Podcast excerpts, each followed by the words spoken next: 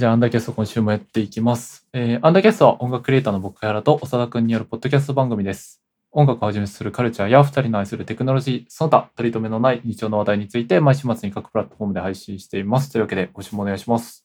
よろしくお願いします。はい。で、今日は長田くんが話があると聞いて ます。そうですね。これは、なんかい、いつだったか忘れたんですけど、結構前に話したことがあって、うん。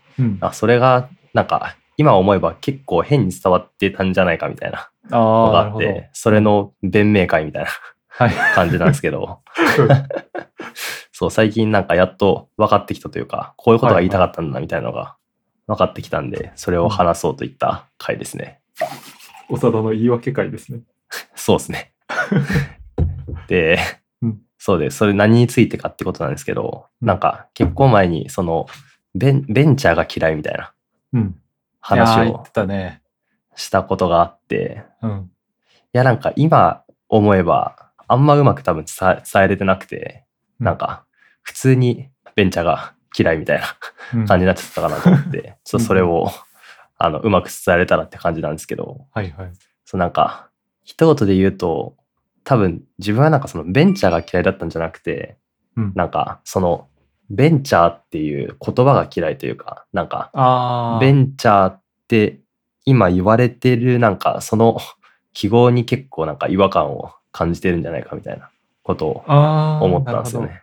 うん。そう。でなんかっていうのも、そうなんか結構、まあなんかベンチャーと、なんか最近で言うとなんか、それこそベンチャー、なんかツイッターとかでよくあるんですけど、なんかベンチャーとかミニマリストとか、なんかうん SDGs みたいなの。が結構なんかその言葉自体がなんか記号として一人歩きしてる感がなんか多分結構自分の中であって、なんかそのベンチャー自体が ベンチャーという概念が嫌とかミニマリストという概念が嫌とか、そういうう話では全然なくて、なんか全然多分どっちかっていうと自分は好きな方なんですけど、ベンチャーって言っとけばええやろみたいな。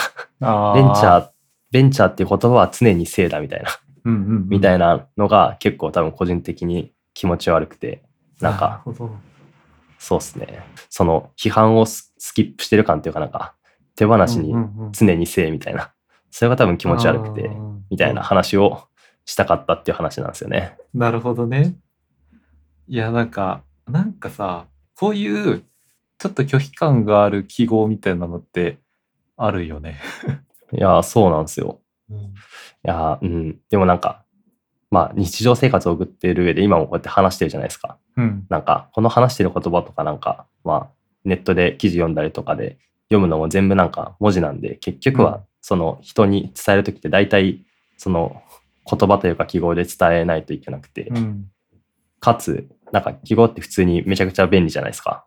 うん。なんで、なんか、その、それ自体をなんか嫌だって言ってるわけじゃなくて、うん。まあ、さっきも言ったんですけど、結構、ぎ吟味化されていないというか、うん。みたいなのが結構嫌ですね。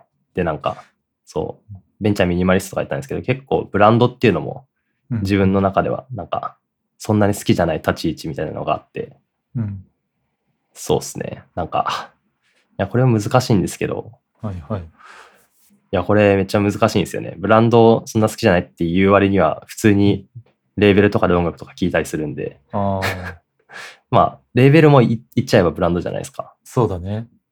そう、だからなんか、うん。そのブランドの嫌さってどこなんだろうね、長田の。あー、それもなんか批評スキップ感。そうっすね。いや、これはなんか、自分でもあんまよくわかってないんですけど、うん。単純にその、自分が多数に圧倒されてるみたいなのが嫌なのか、それともそうじゃないのかみたいなのは結構あって、なるほど。なんか、うん結構なんかその、めっちゃでかく、うん T シャツとかにロゴが書いてあって、うん。それがいいみたいなうんうん。のってあるじゃないですか。結構あそこに載ってるのって、そのなんか、そのブランドが好きっていうことによるなんか仲間意識みたいな。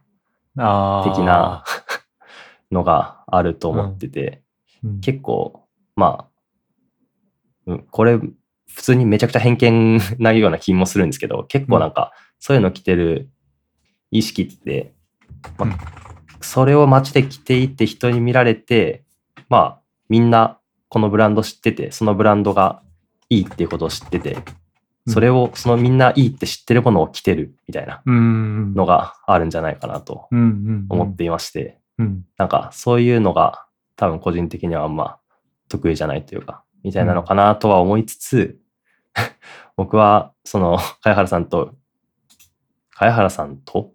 茅原さんと一緒のサークルに入ってたんですけど、そのサークうんルの新歓に初めて行ったんですけど、うん。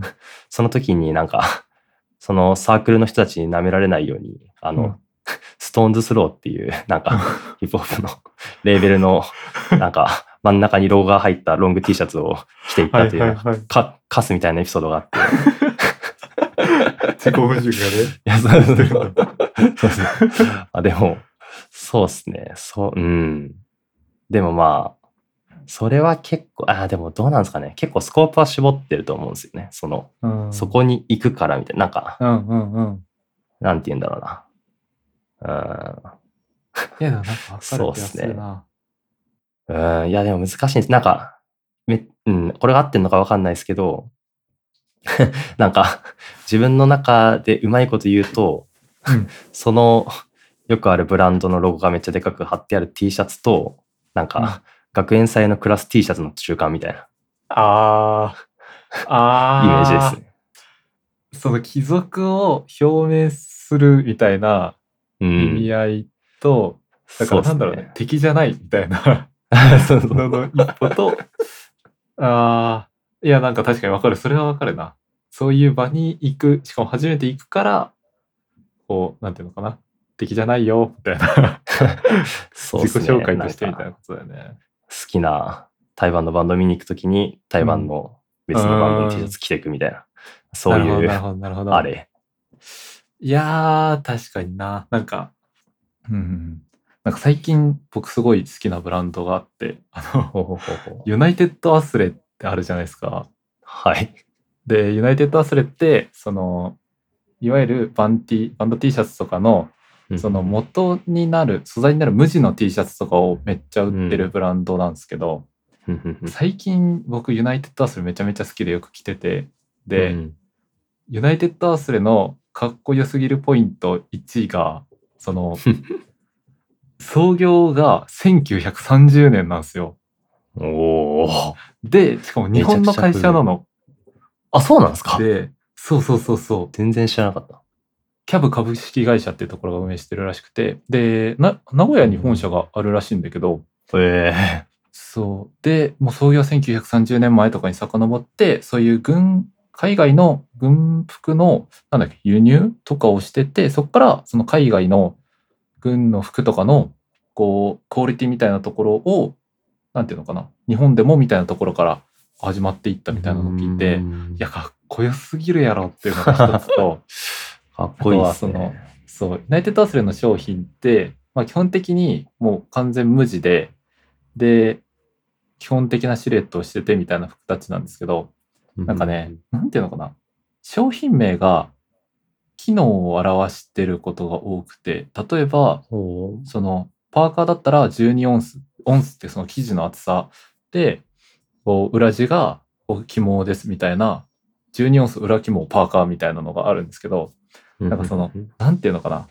まどろっこしい、ようわからんな商品名とかじゃなくて、その機能が名前を冠してるみたいなところかっこいいなってとこだったり、なんか、うん。そのさ、あんま言わん方がいいのかもしれんけど、こう、なんかかっこいい名前の商品買ってみて、実は生地ペラペラでしたみたいなフェイクさがないというか、12オンスって書いてあるパーカーを買ったら絶対12オンスのパーカーが来るっていう、その安。心感とか、だから、そう、そこで結構いろんな厚さの T シャツとか買って着心地いいやつ試して、で、それ何枚かか買って着るみたいなこととかしてるんですけど、うん。なんかね、ユナイテッドアスレかっこいいなっていう話でした。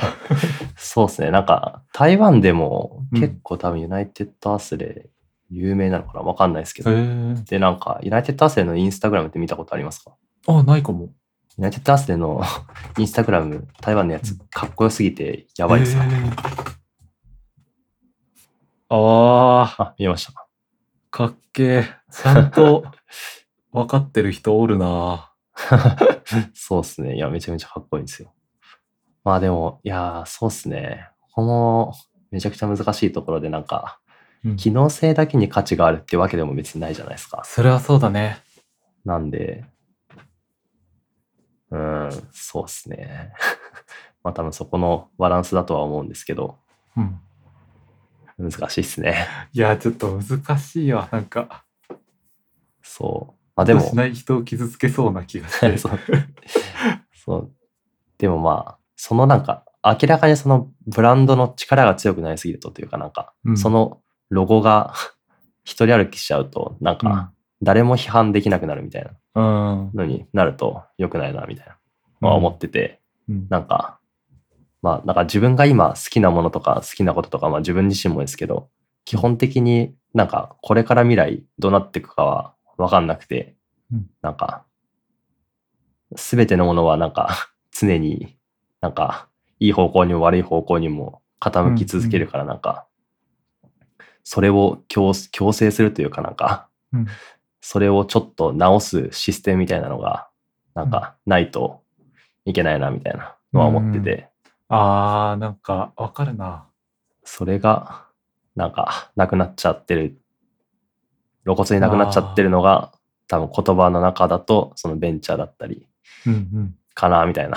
感じですさ、ねそのブランドみたいなところに立ち返って考えるとさ、なんか、何パターンかあると思ってて、で、その自分がそのブランドが好きでとかそのブランドのデザインが好きでみたいなのとうん。その一方でなんていうのみんながこのブランドをいいとしてるからというかこのブランドはいいとされているからみたいな方向性となんか二方向あると思っててうん。でなんかその後者の方のみんながいいとしているからいいみたいなところになっていくとうん。その長田の言ってる批評をスキップするというかその、うん。それがいいのか悪いのか考える工程がなんかなくなってっちゃうみたいな危険性があるみたいなのは、なんかすごい今分かったというかなるほどなってなった気がした。そうっすね。いや、でもこ、ここで多分またさらに難しいのが、なんか、うん、この前その逆張りの話したじゃないですか。はいはいはい。なんか逆張りって多分そこら辺に結構つながるところがあると思ってて。て。うん。で、なんかそこで言ってたなんか意味のない逆張りみたいな。ただ逆張りをするみたいな。ただ逆に貼るだけみたいなのはダサいみたいなうん。話をしたと思うんですけど、なんか結構そこって、なんか今言った、なんか、なんだろうな。その批評をスキップして、一人歩きして、そこのなんか部分をなんか批判する余地がないみたいな状況と、なんか根本的にはなんか変わってないっていうか。みたいなのは思ってて。うん。ただ逆張りするだけってまあ、みんながやってるからやらないっていうだけで、みんながやってるからやるっていうのと、なんか全然構造的には変わってないじゃ確かに確かに確かに。ないですか。うん。だから、なんか、その、意味のない逆張りはあんま好きじゃないみたいなうん。話をしたのかな、みたいな、思いましたなるほ。どね。白黒は違うけど本質的には同じ方向っていうそうですね、そうですね。ああ。いやー、なんか、難しい話してるわ。でもすごいなんか大事なことではある気がする。そうですね。いや、まあ、うん。また、嫌なのは、この、この回、このベンチャー、弁明会を弁明する会も開かれるかもしれないですから。いや、でもなんか、それでいい気がするよ、そのさ、やっぱ、ミスったこと言ったら、訂正していったらいいと思うから、ああそうですね、そうですね。なんか、こん、なんていうの？めちゃめちゃ人を傷つけてしまったとかあったら消すけど、うん。そういうのがなければ、いや、あれ違ったわって言い続けたらいい気がするから。そうですね。まあ、うんアップデートするのが大事なんで。うん。なんかやっぱその言葉に、なんて言うんだろう。いろんな文脈が絡まってついてきてしまって、うん。なんか意図しない方向に行ってしまうような言葉とか、うん。不必要に強くなってしまった言葉みたいなのはあるなと思ってて、うん。あもうなんかすごいわかりやすいところで言うとメタバースとかさ、その、うん。すごいふわっとしてていろんなもの指してるけど実際それってじゃあ何がを指したいのみたいな話になってそうでもちろんね、なんかすごい。い好きな人とかだったら、その VR の VR チャットの話をしたいみたいなのがあると思うんだけど、うん。まあふわっとしたメタバースをメタバースとして進めるみたいな、うん、そうですか日本ね。メタバース推進計画みたいなさ、Web3 とかそうそうそうそうそう。ですよね。そういう、まあ今のは極端な例だけど、なんか変な文脈を持ってしまったがゆえに、ちょっと近寄りたくない言葉とかは、すごい個人的にあるなと思ってて、そうですね。うん。いやー、そうなんか、そういうのを考えてて結構思ったことが一つあって、うん。なんか、結構自分たちがなんか、その話してる言葉って、うん。今これ、ゆいにしお会の次に撮ってるんですけど、なんか、西尾の話の中でなんか、影とか出てきたじゃないですか。うんうん。なんか、結構言葉ってなんか、その概念の影的なやつなんじゃないかな。ああ、でもイデアの考え方じゃん。そうですね、そうですね。うんなんで、まあ、うん、結局影にするしかないんですけど、うん。なんか、その影からちゃん、なんか、戻しやすい言葉だったり、うんそうの。概念自体に、いやめちゃめちゃわかる。うん。その、概念自体に、まず、戻、戻せる状態にある言葉を使うっていうのが結構大事なのかな、みたいな。うん。多分、うん、そうですね。今ある、その、メタバースとか、ベンチャーとか、まあ、戻せるっちゃ戻せるんですけど、うん。なんか、その、批評をスキップして、一人歩きしてる言葉っていう、なんか枠組みで話すと、結構その概念に戻せないというかなんか、うん。みたいな感じなのかなって思ってて、うんなんで、そうっすね。そこら辺 考えながら話さんとあかんな、みたいなうん。のは思います。やー、わかるな。だから、あれだよね、なんていうのかな。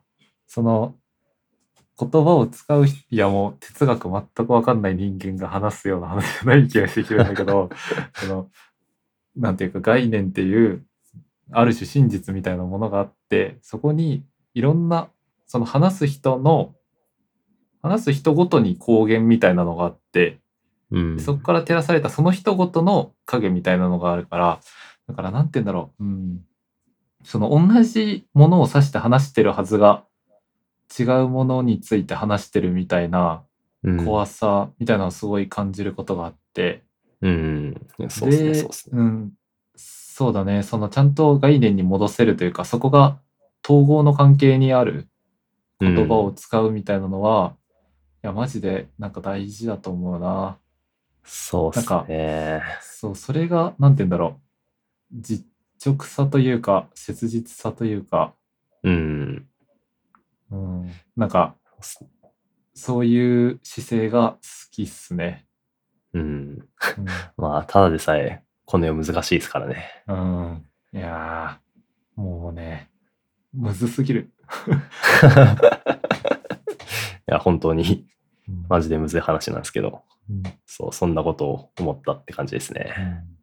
なんかさ、まあ、ちょっとは違う話とかにもなっていくんだけどさ、その、だからみんなが同じものを指してるはずが、なんて言うんだろう。実は微妙に全部違うわけやんか。同じうん。言葉を使っていても。だから今僕は言葉って言ってるものに対しても、長田と僕は同じものを言葉って指してるか分かんなくって。うん。で、なんかそのあたりも、その、前にちょっと話したりした、まあ複雑性みたいなところとつながってるのかなと思ってて。うん。で、でも、なんかやっぱ、前もさ、なんか、今は複雑になりすぎたから、できるだけ単純化する方向に向かってしまいがちみたいな話をしたかなと思ってて、うん。で、なんかこれもそれと近くて、その言葉が指してるものって実はみんな違うみたいなところを考え出すと複雑になりすぎるから、もう全部一体一緒にしようみたいな、うん、なんかこう単純化がされてたりする気がしてて、うん。だからそういう意味でもその複雑なものを複雑なまま扱うみたいなうん。姿勢が大事やと思いますね。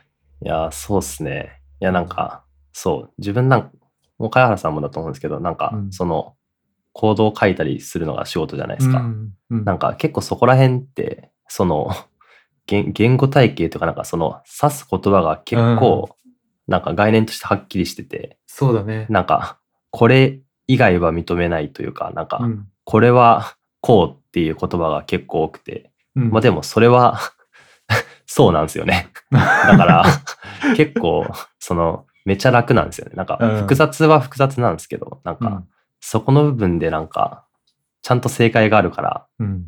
結構なんか分かりやすいというか組み立てやすいだからあれだよね。なみ同じ環たいなのは。境で同じ行動を実行したら同じ結果が出るみたいな再現性の取れ方というか、それが自そうですね。然言語だそうですね。と違うと思ってて。そうそうそうそうそう。いや、マジでそうですね。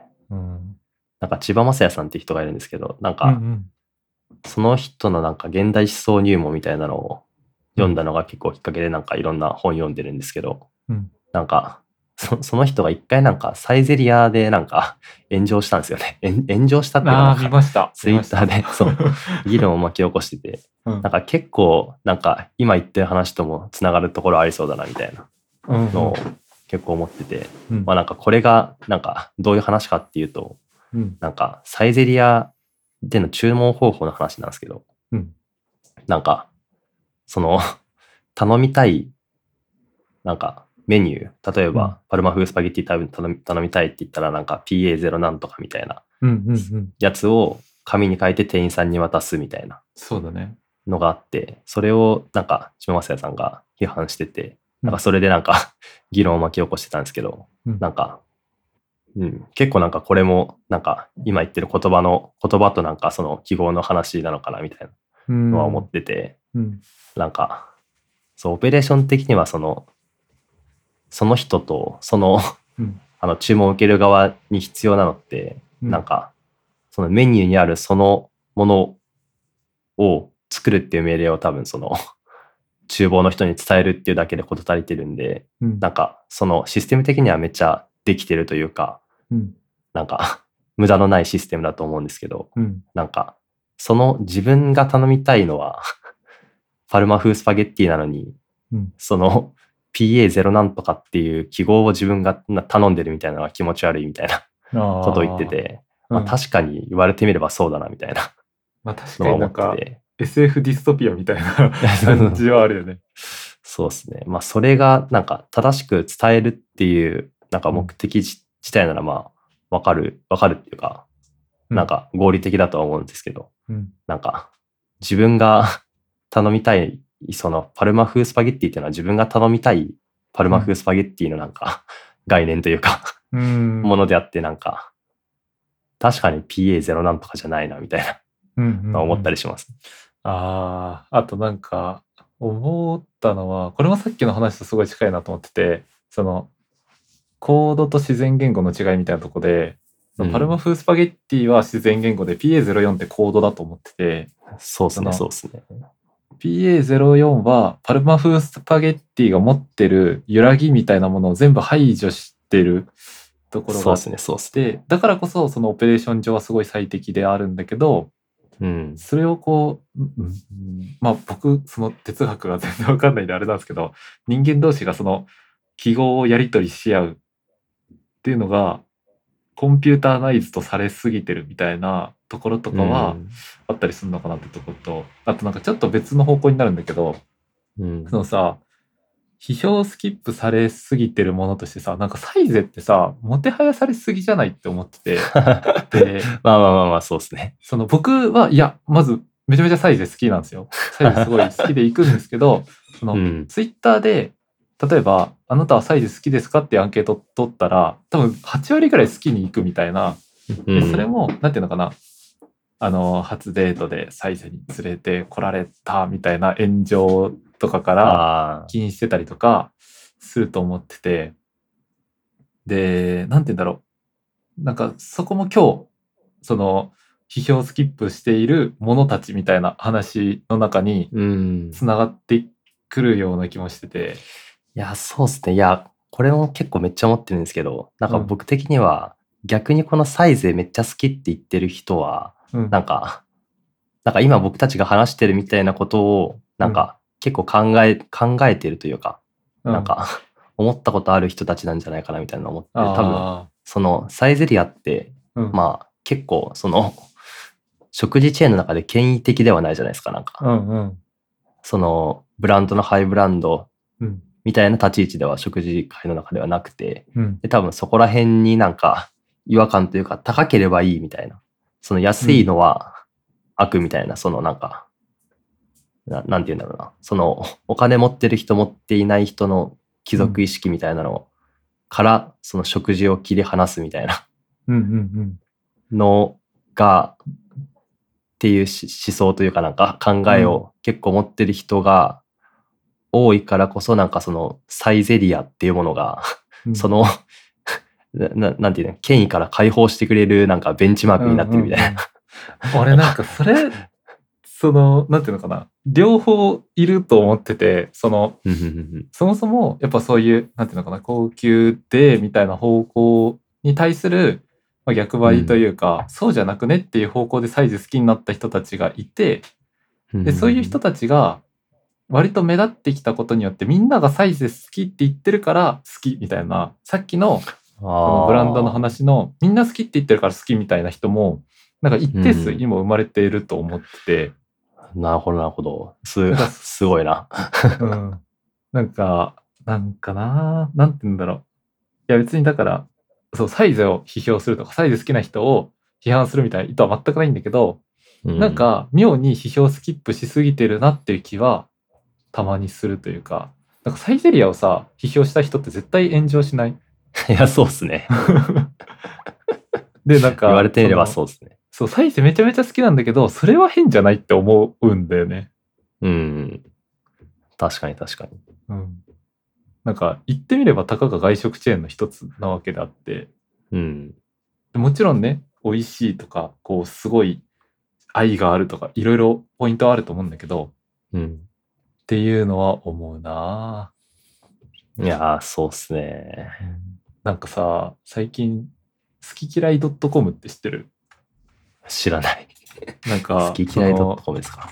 僕のインターネットの嫌いなところを100%煮詰めたみたいなサイトなんですけど、その、中身としては、有名人とかの、この人好きか嫌いかを投票して、好き80%、嫌い20%みたいなのをおー。出すサイトで、で、なんかこれも、なんていうのかな。偏ってる気持ち悪さというか、みんなこの人のことを嫌いって言ってるから嫌い。みんなこの人のこと好きって言ってるからいい人みたいな、そういう、うん、嫌さだったり、なんかうこの人に対して好き嫌いって投票するっていう行為の、はあ？感だったり、なんかその好き嫌いの二元論にいろんな複雑なものを単純化しようとしてる姿勢だったり、だからマジで今一番嫌なサイトぐらいのところなんですけど、いや、すごいサイトっすね。そう、こんなんあるんだ。そう。で、ちょっと近いとこだと、なんか、これはなんだっけな、アカウント名とか忘れちゃったんだけど、なんかツイッターで、その、ある種炎上手前みたいな、なんかさ、有名人がさ、議論し合ってさ、バチバチやってるみたいなとこあるやんか。でそこに、こう、リプライでそう、ですね。その、投票で、こう、主張が正しいのはどちらだと思いますかっていうアンケートを載っけて、誰々、誰々みたいなのに投票させてるみたいなアカウントとかがいて、なんか、そのアカウントも、なんていうのかな、議論、いやもうなんか、ああ、見てて、なんかなってなってるっていう。まあまあ、そうっすね。うーん。いや、だから話した、その、プニプニ電気さんが言われてた対複雑性っていう一言になると思うんですけど、うーん。そうっすね。いやー、どうすればいいんですかね。ね。まあ、うん。なんか、うん。だから本当なんか、別にさ、社会を啓蒙してどうこうできる ようなさ、我々では絶対ないと思うから、うん。その、さっき話した実直さというか、ちゃんと概念からも、概念に戻せる言葉を使うみたいなとことか、みたいな話になっていくのかなっていう気がするけど。そうっすね。まあ、やれることやるしかないっすね。うん。いやー、暗い気持ちになったわ。そうですね。暗い弁明会がこんな感じですね。すごい物悲しくなってしまった。あでも、弁明できてよかったですね。いやできて、できてるのかわかんないですけど。なんか、うん。だからそうだな。いやー、第3の弁明会ありそうだな。いや、絶対ある気はしますね。ブランド嫌いって言ったんですけど、あれは、そういうことじゃなくてって。いやまあ、ー、そうですね。うん、まあ、その時はちゃんとまた弁明しよそうですね。う。いやー、またちょっとなんかいろいろもうちょっと弁明したくなってきた感あるな。まあ、そうですね。弁明のために考えるの結構重要な気もしてるんで。うん。終わるか。ですね。なんでこんな疲れる回を土平日に。えーでは、終わりの挨拶すると、えーアンダーキャストではお便りを募集しています。放送の感想や2人への質問、2人に話をしてトピックなど何でも大歓迎です。Twitter アカウント、アットマークアンダーキャストの DM か、公式サイトのフォーム、もしくはメールにてお待ちしております。また、収録終了後に2人が最近ハマってる曲、おすすめの曲について語るライフタイムサンドトラックも Spotify 限定で配信中です。こちらもぜひお聴きください。というわけで、今週もありがとうございました。ありがとうございました。